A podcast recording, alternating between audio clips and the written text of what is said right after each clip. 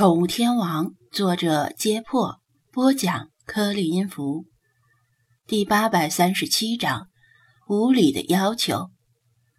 中年顾客好不容易下定决心买一米长的水族箱，赵汉公还在旁边不停的撺掇：“买一米的有什么意思啊？过一阵儿心里还照样长草。”赵汉公说道。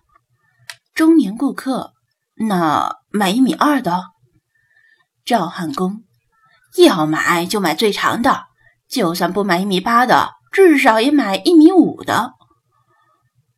中年顾客连连摆手：“不不不，太大了。”赵汉公：“不大不大，我那缸都是一米五的，半点儿都不大。”中年顾客：“真的太大了，一米二，只比一米长了百分之二十。”但价格高的可远不止百分之二十，因为面积增大了不止百分之二十，水容量增大，相应的过滤设备也要换成更大功率的，否则过滤效果不达标。综合算起来，一米二的水族箱比一米的要贵出百分之四十。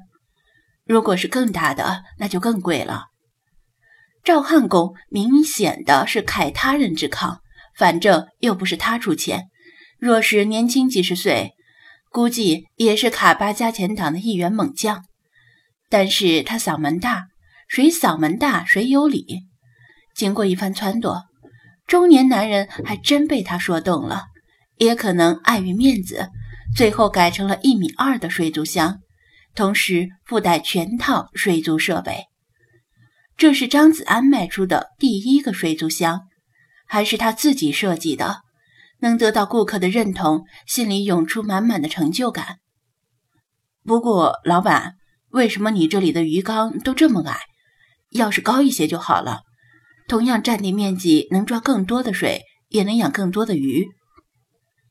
付款的时候，中年男人惋惜地问道：“张子安店里的鱼缸，无论大小，除了少数展示用的非慢品鱼缸之外，没有一个鱼缸的高度。”超过六十公分，网友们替他回答了这个问题，显然是因为张子安抠门，长和宽不能偷工减料，就从高度上做手脚。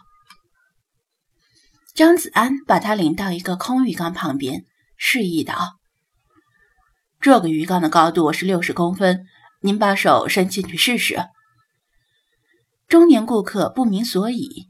但还是依言把手伸进去，然后惊讶地发现，由于腋窝被缸壁顶住，他的掌心触不到缸底，而手指可以触到。普通人的胳膊没有那么长，鱼缸合理的设计高度最多也就六十公分，否则维护和清理起来就麻烦了。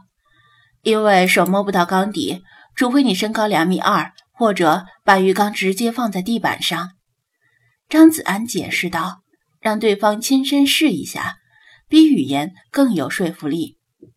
包括鞋底在内，这中年男人的身高大约一米七左右，在类似年纪的中年人里已经不算矮了，背长比例也在正常范围之内。但即使如此，手指也仅能勉强接触到缸底。如果要从缸底捡个什么东西上来，还要踮起脚尖。”由于大型水族箱都附带底柜，底柜里有各种过滤设备，显然不能直接把鱼缸放地上。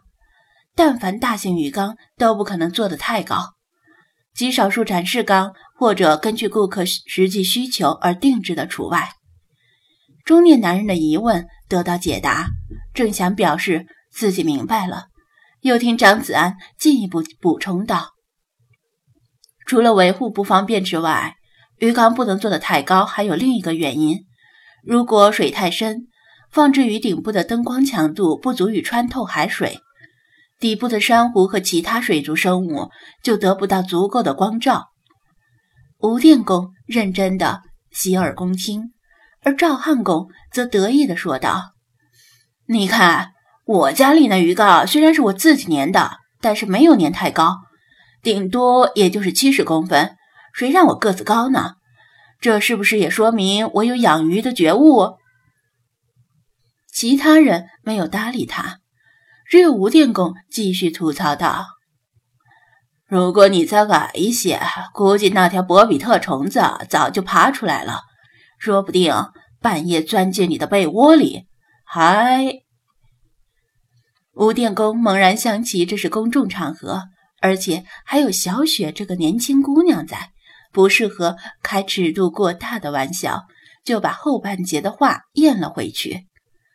赵汉公，老吴，你不挤兑我会死啊！吴电工呵呵一笑，不再言语。看到他们这副样子，张子安估计王千里坤老了之后大概也是这样子。他们在店里待的时间不短了，再不回家，可能老伴儿就要打电话过来催促回去吃饭。吴电工挑选了几条自己中意的精品鱼，依他的意思。趁赵汉公也在这里买得了，就别去另一家水族馆了，省得跑来跑去，没准还被坑。赵汉公也挑了几条鱼，但是他不马上付款，而是让张子安先给他保存着，价格就按今天的算。他要去另一家水族馆看看，如果那里的鱼更好更便宜，就不要这边的鱼了。按道理，这个理由很无理。气得吴电工连连叹气，数落他不知好歹。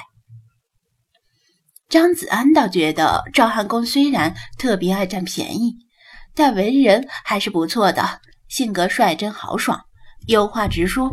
于是他答应道：“好，今天是本店开业庆典，一切都好商量，我就答应您这个要求。但是话说在前头，下不为例。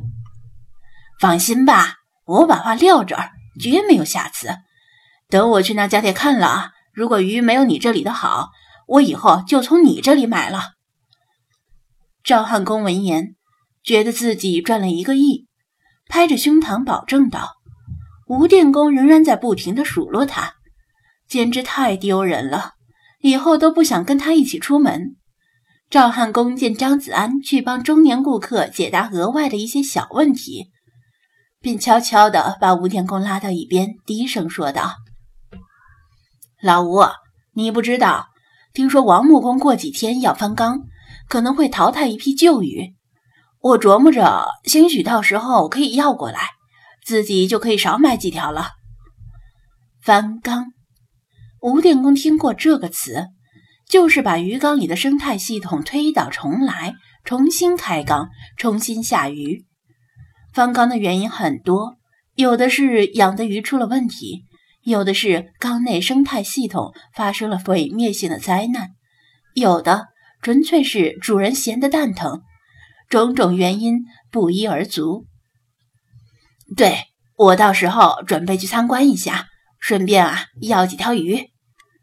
赵汉公嘿嘿笑道：“那他之前养的鱼有问题？”吴电工问道。这个不清楚，管他呢，有便宜干嘛不占？赵汉公不在乎的说道。吴电工隐约觉得有些不妥，但是也没有理由劝他，只好由他去了。